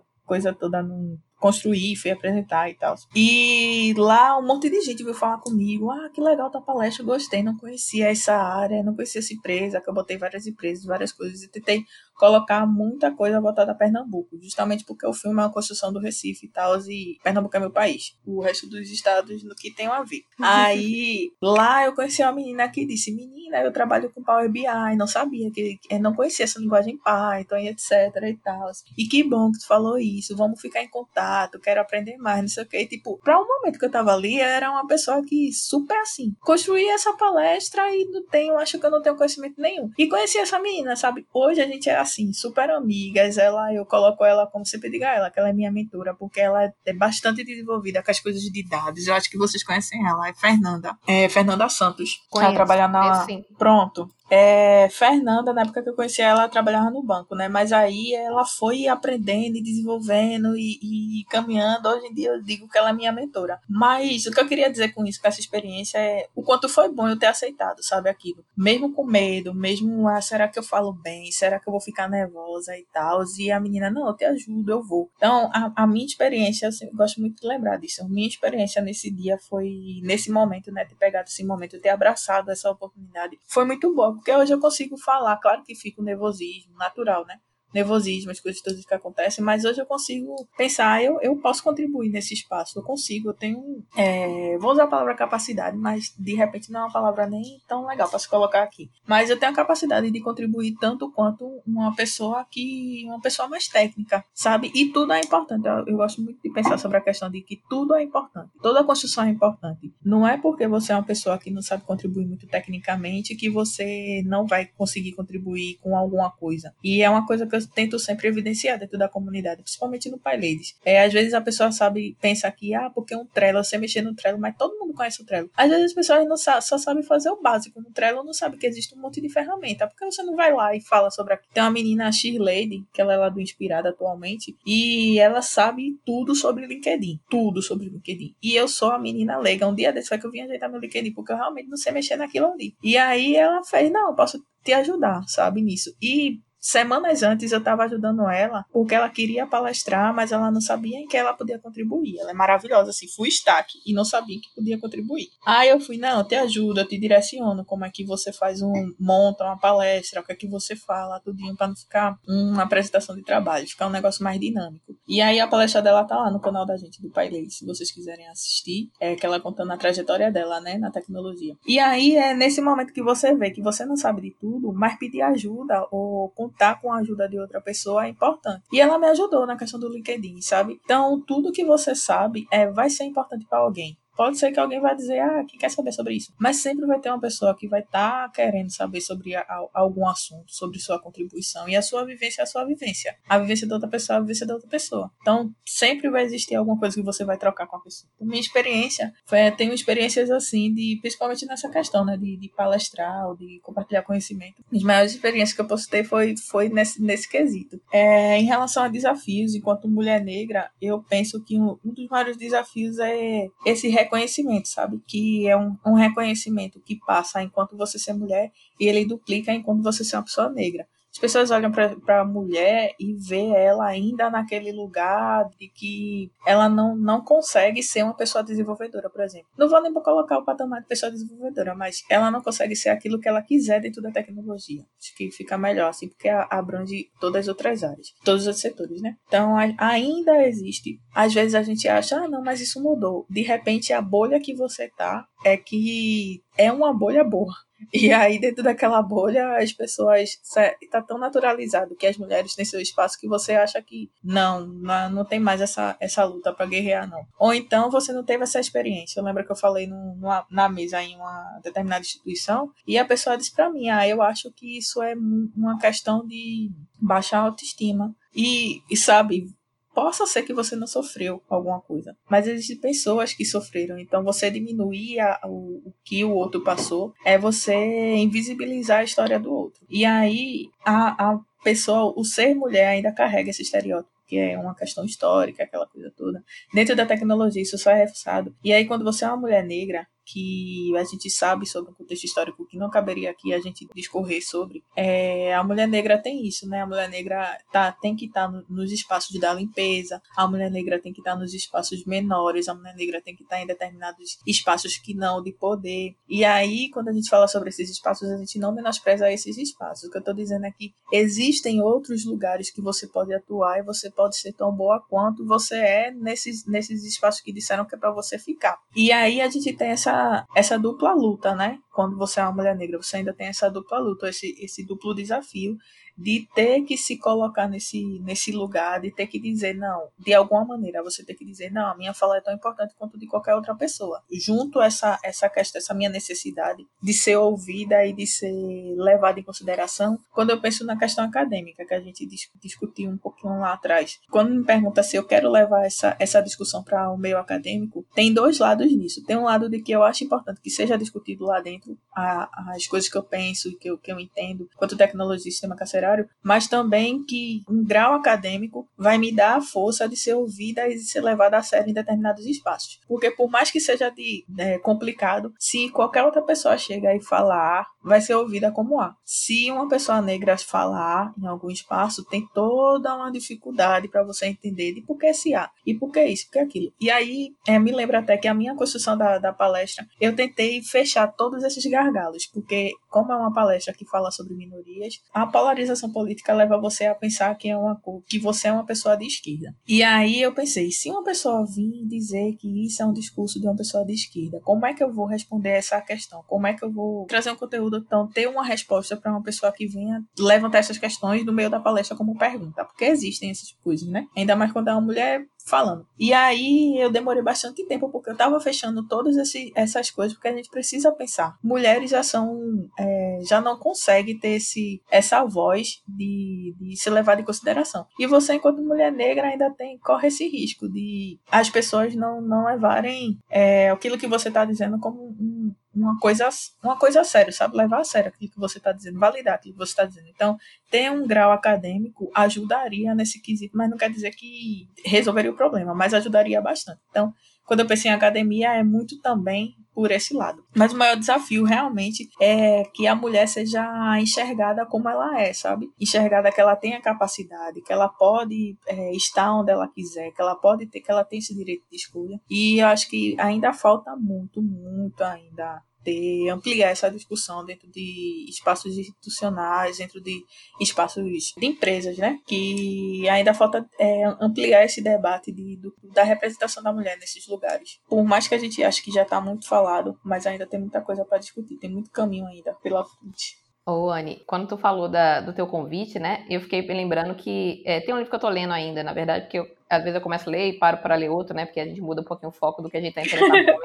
É, mas ele fala da, da experiência, né? Assim, do Vale do Silício e da, do que a autora chama de brodagem, né? Pra gente trazer assim pro Isso. E aí, assim, a gente não tem noção do quantos, quantos homens tiveram essa mesma situação que a sua, né? Parece que é uma coisa da gente, uhum. mas não é. Assim, um monte de homem foi chamado para falar em evento sem saber de nada. Porque eu vou chamar Isso. meu brother, né? Aí, com o tempo, alguns desses homens realmente se interessaram, se animaram como você se animou, né? Essa sua experiência animou você a procurar mais, a, enfim, a se interessar a falar, a falar, ou a pesquisar, ou a, enfim, várias questões, né? Isso acontece direto com os homens, né? Com os homens em todas as áreas, mas especialmente em TI. Tem um monte de homem falando, é, e aí eu não tô querendo dizer que os homens que estão falando não têm competência, né? Vários deles têm sim. Uhum. Só que vários deles também começaram sem saber muito sobre alguma coisa. Tem vários sim, que continuam sim. falando sem saber, inclusive, né?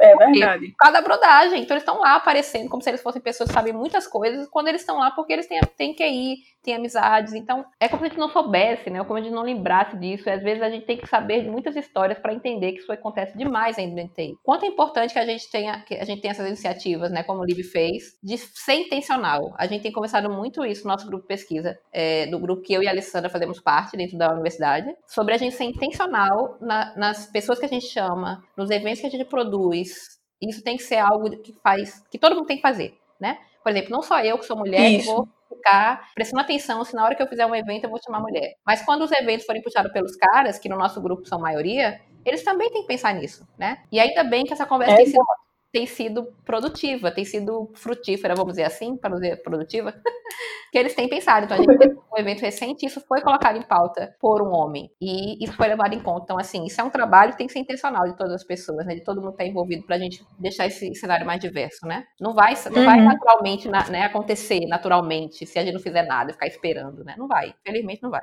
Verdade. E assim, eu só queria acrescentar uma coisa. Na primeira parte da resposta que você estava falando o quanto que as outras pessoas lhe acrescentaram nesses eventos que você participou, nessas comunidades. E assim, falar que você também, Anne, acrescenta muito, porque você mesmo foi uma das primeiras pessoas que eu tive contato, que fazia parte de comunidades aí em Recife. Quando eu cheguei em Recife, eu tinha me mudado, tinha dois meses que eu estava em Recife, e aí eu entrei em contato com você, porque você estava ajudando na organização lá do evento do Pai Ladies. E aí eu falei com você, e nossa, como é que eu faço para participar? Eita, acabaram as inscrições. E você, olha, não tem problema não de sentar no chão, eu arrumo para você participar participar tal. E assim, você fala que as outras pessoas contribuem, mas você também contribui bastante. E assim, gratidão mesmo, porque você, às vezes a gente não consegue passar aqui por voz o quão legal as pessoas são que a gente tá entrevistando aqui. Mas assim, gente, vocês que estão ouvindo, Anne é uma pessoa muito dada. Embora eu e ela, a gente não assim, próxima, mas ela super estendeu a mão para mim e a gente já se encontrou em mais de um evento. E é assim, incrível de como ela é carismática e de como ela é, tipo, super legal com a pessoa. Então, eu já queria deixar isso pontuado aqui, de que se vocês tiverem qualquer interesse sobre qualquer um dos temas que ela falou aqui, podem ter certeza que se vocês chamarem ela na rede social, ela vai responder com o maior prazer do mundo, né, Anne?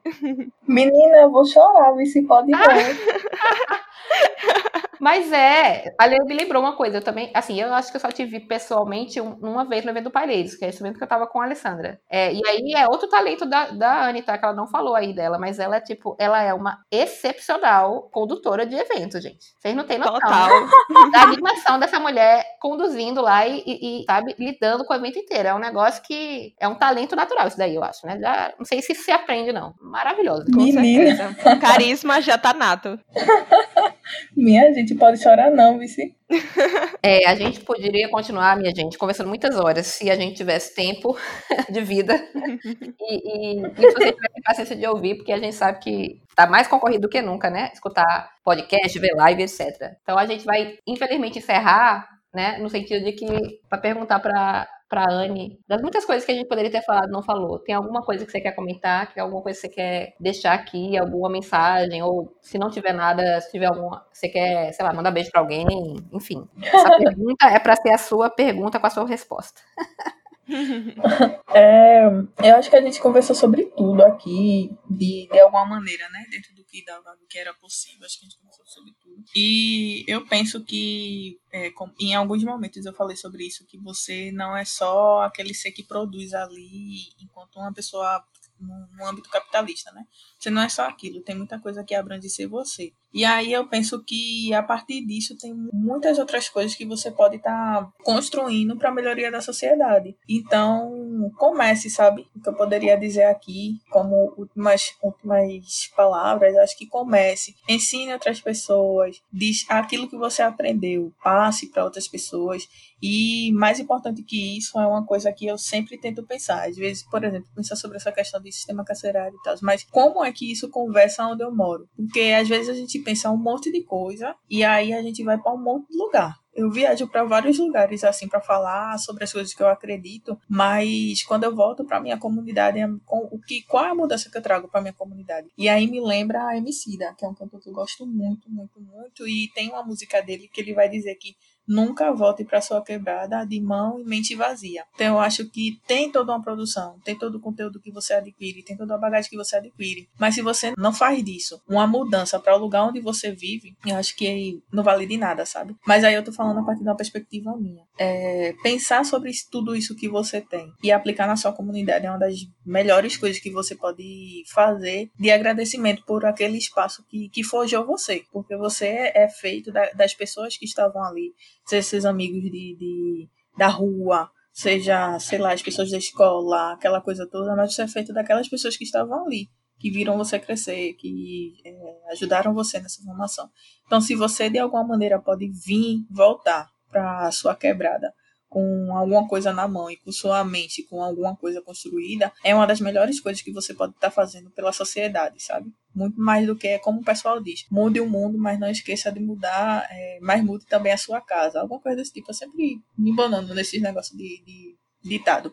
Mas é, eu, eu diria isso. Eu diria que faça a mudança acontecer ao seu redor Mude o mundo, vá, mude o mundo, faça o que você quiser. Mas volte faça a mudança também acontecer ao seu redor. Aplique as coisas que você sabe ao seu redor. E é, você não é também, outro, outro ponto é que você não é autodidata, né? As pessoas dizem, ah, porque eu aprendi, por exemplo, eu dizendo, eu falei sobre aprender cavaquinho, mas eu aprendi cavaquinho sozinha. Possa ser que na minha experiência daqui da minha casa, sentada na minha cama, tocando, eu estava sozinha. Mas eu aprendi com a cifra, que, com, com uma, uma música eu, eu tô tentando achar uma palavra que não fique tão complicado a fala ligada à, à música e as pessoas não entendam. Mas enfim, eu aprendi com uma música que uma outra pessoa colocou na internet. Eu aprendi a tocar com o ensino de uma outra pessoa que estava lá me ensinando no YouTube. Então, eu não fiz as coisas sozinha. Eu fiz com a ajuda de outras pessoas, ainda que elas não estivessem presentes aqui fisicamente comigo. Então, sempre pense nisso. Você é uma construção coletiva. Você não é você sozinho. Foi, tá, eu decidi fazer isso. Até um livro livro que você lê foi outra pessoa que escreveu. Então não tem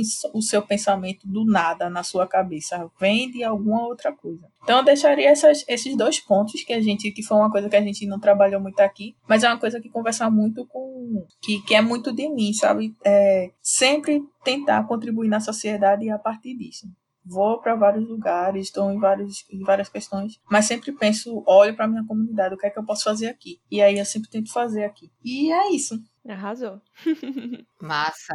E aí a gente tá chegando no final do nosso episódio. Muito obrigada, Anne, você é maravilhosa. obrigada por ter dado o seu tempinho aqui conosco para compartilhar suas experiências e suas vivências. E aí a gente encerra sempre com as indicações empoderadas, onde a gente pergunta à nossa convidada e eu e Erika também damos sugestões, recomendações, seja lá do que a gente achar de interessante, seja Instagram, seja uma pessoa, seja um livro, uma série, um filme. Enfim, as indicações aqui são bem ecléticas. E você, Anne, qual seria a sua indicação, então? Minha indicação, antes de eu dar minha indicação, é eu agradecer a vocês, foi super divertido. Eu tava aqui pensando, meu Deus, será que vai terminar e dar tempo eu assistir Pericles? Mas eu estou falando com vocês e assistindo Pericles igual. Então, assim, tá super confortável. Adorei! Foi muito massa mesmo esse tempo. É... E aí, minha indicação é o livro, eu acho que a gente conversou aqui. Eu vou indicar um livro que conversa muito com o que a gente discutiu aqui, né? Que é essa conexão entre humanas e exatas. E eu até falei dele em alguns momentos durante o que a gente estava conversando. E eu só vou reafirmar essa, essa questão, que é o livro Comunidades, Algoritmos e Ativismos Digitais, Olhares Afrodiaspóricos, do Tarcísio Silva. É um livro que ele tem uma bagagem muito boa e aí a partir dali você vai conhecer um, um monte de outras pessoas. Então eu diria, olha as bibliografias das coisas que tem lá, siga os autores, os autores são maravilhosos, a deles acessíveis, pelo menos todos que eu, que eu pude ter contato foram acessíveis. É, os autores nas redes sociais, eles trazem contribuições assim maravilhosas para seu crescimento mesmo, é para discussões, para refletir. Então eu indicaria isso. E a, a partir dessa, desse livro dá para você fazer vários olhares né? Fora o próprio conteúdo, que é um conteúdo riquíssimo, que traz muito essa discussão de você pensar a tecnologia e o que isso tem influenciado na sociedade. Além disso, eu indicaria o conteúdo de Nina da Hora, que é uma das pessoas que eu admiro bastante. Para mim, é uma referência, assim, em tecnologia para mim. E aí ela tem é, podcast, ela tem YouTube, ela tem várias coisas e está sempre ali produzindo alguma coisa, é, trazendo um olhar crítico sobre coisas que as pessoas jogam assim na internet e acham, ah, é só uma brincadeira, ela vai lá e então, porque a gente não pensa a partir desse olhar. E eu diria que, que siga ela, sabe? É, siga pessoas, de maneira geral, eu diria que siga, siga pessoas que, que possa fazer você pensar fora da, do, do seu normal, sabe? Tirar você da zona de conforto, pensar a partir de outros olhares. Aí eu deixaria só esse livro e a Nina. Séries faz tempo que eu não vejo série, minha gente, mas acho que séries de, de tecnologias é uma boa. Uma boa de estar tá, tá olhando. Eu, eu gosto muito de, de Dark, mesmo embora eu não tenha assistido a terceira temporada. Aí eu não sei, não, não diria muito. Assista Dark porque eu não sei o que tá acontecendo na terceira temporada. Mas tem uma série que eu gosto muito que eu tenho assistido por para passar tempo mesmo, que é Blackish. É uma série de comédia, mas ela traz muitas questões assim raciais. Então acho que é uma série legal para você estar tá vendo e pensando a partir desse olhar racial, a partir dessas, dessas discussões.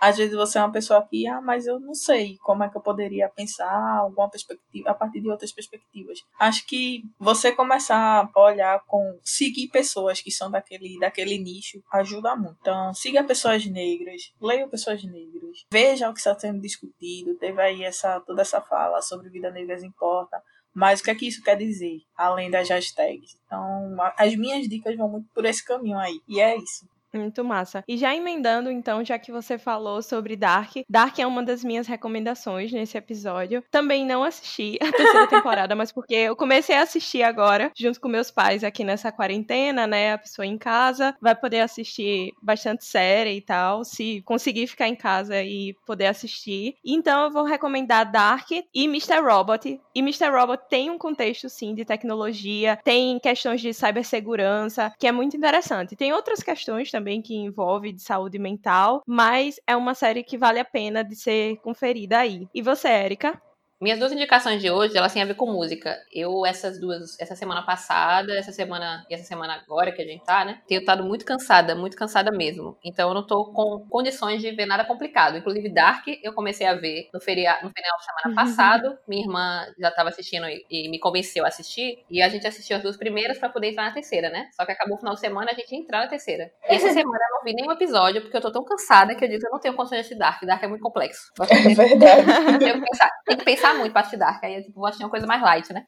E aí nessa vibe, se alguém estiver muito cansado também, é, ou, tipo, ou, enfim, quiser ver coisas um pouco menos, né, mais relax, eu tenho duas indicações. Uma delas é uma live do Mustique. Mustique é o grupo de pesquisa que a gente faz parte. E essa semana teve a primeira live que falou sobre o futuro dos espetáculos. Perfeita!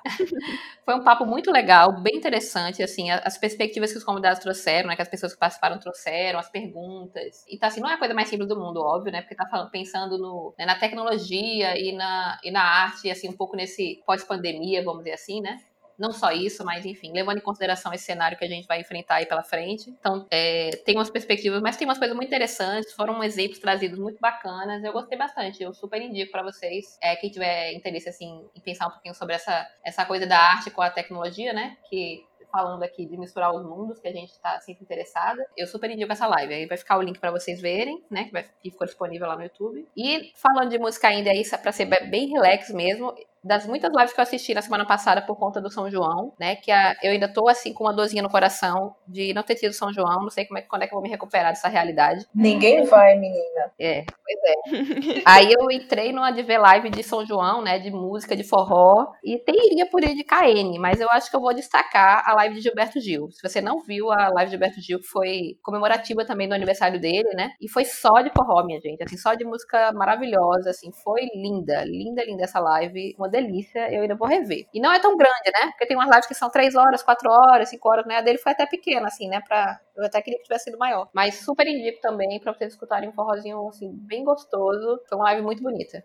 E assim, só lembrando que todos os links vão estar tá aqui na descrição do episódio. E se você está ouvindo a gente e tem mais interesse em arte, em tecnologia e como elas se juntam nessa live promovida pelo Mustique, você também pode seguir a gente lá no Instagram, que é mustiquepe, que a gente também vai deixar na descrição.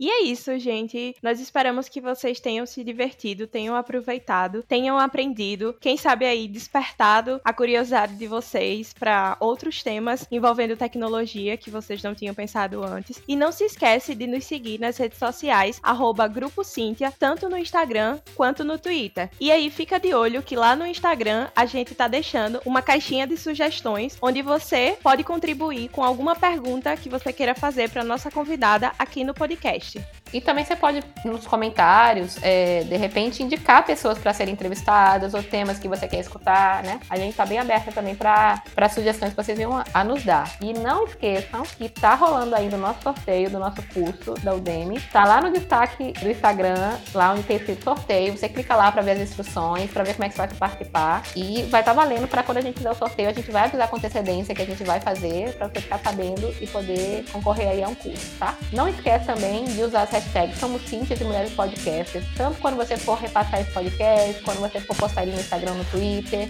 quando você quiser comentar ou fazer perguntas pra gente, sugestões. É bem importante usar as hashtags para facilitar as pessoas nos encontrarem, para facilitar a gente encontrar vocês. Então é, é, é, uma troca bacana que beneficia todo mundo que tá na comunidade. E é isso, gente. Até daqui a 15 dias no nosso próximo episódio. Tchau, Cheiro. tchau.